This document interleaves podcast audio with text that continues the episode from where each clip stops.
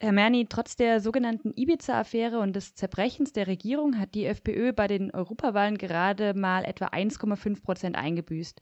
Wieso kommt die Partei immer noch auf ein relativ gutes Ergebnis?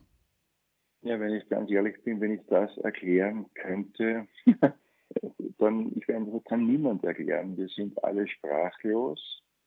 Wir sind sprachlos. Selbst die FPÖ-Politiker und Wahlkampfstrategen konnten das nicht fassen. Man muss nicht anerkennen, dass die FPÖ in der Zwischenzeit sich von einer Protestwählerpartei zu einer etablierten Partei des rechten Randes mit einem hohen Stammwählerpotenzial verändert hat. Ist es Teil des Effekts, den die Regierungsbeteiligung hatte?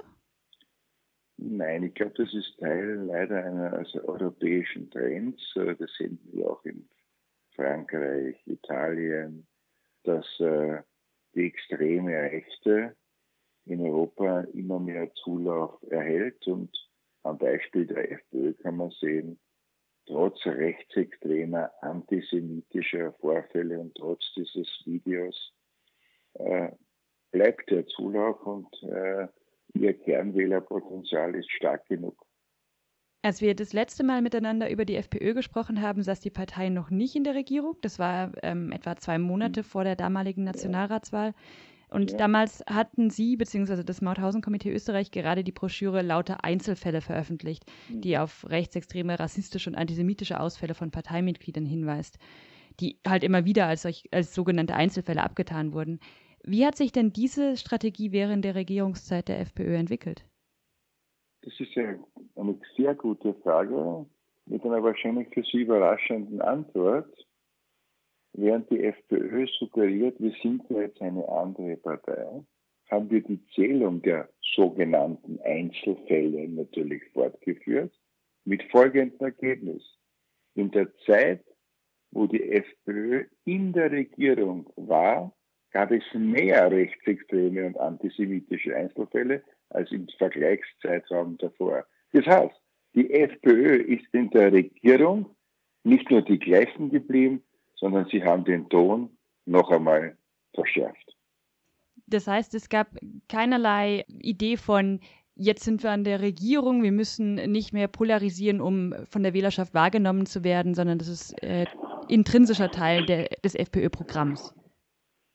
Ganz im Gegenteil, ganz im Gegenteil. Das war jetzt dann die Zeit, wie die FPÖ in der Regierung war, wo die Schafmacher der FPÖ gesagt haben, jetzt beweisen wir den Menschen, warum wir in der Regierung sind. Also unser Ziel war ja nicht, in die Regierung zu kommen, sondern das Land zu verändern. Und da muss ich sagen, das ist der FPÖ gelungen. Das Land ist verändert. Über die Rolle der FPÖ in der Bundesregierung wurde ja auch in den deutschen Medien immer wieder berichtet, gerade auch dann, wenn beispielsweise das FPÖ-geführte Innenministerium die Dateien des Verfassungsschutzes zum Rechtsextremismus beschlagnahmen lässt. Das ist vermutlich einer der Fälle, auf den Sie anspielen. Weniger Aufmerksamkeit bekommen die Parteifunktionäre in den Bundesländern und in den Kommunen und deren Politik. Welchen Einfluss hatte denn die Regierungsbeteiligung in Wien auf diese Länder und Kommunen? Die FPÖ hat äh, mit ihrer rechtsextremen, hassgetriebenen Politik und diesem keinen Deut besser geworden in der Regierung sondern noch einmal ganz im Gegenteil. Das war so das Mantra der Funktionäre. Also wenn wir es mit unserer Politik in die Regierung geschafft haben, dann werden wir unsere Politik jetzt verschärfen und nicht weicher werden.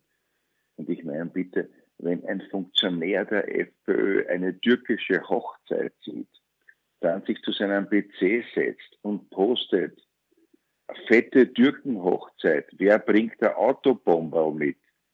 Wir das veröffentlichen und die FPÖ sagt, das ist kein Grund für einen Rücktritt, dann frage ich Sie in Ihrem Land, in Deutschland, was wäre mit einem Politiker passiert, der sagt, fette Türkenhochzeit, wer bringt der Autobomber und der nicht zurücktritt. Das hätte es in Ihrem Land nicht gegeben. Bei uns ist es, naja, das ist die FPÖ, die sind halt so.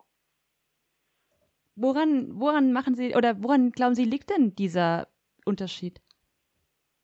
Naja, ich glaube, dass äh, in Österreich es nie eine Vergangenheitsbewältigung gegeben hat, die dieses Wort wirklich verdient.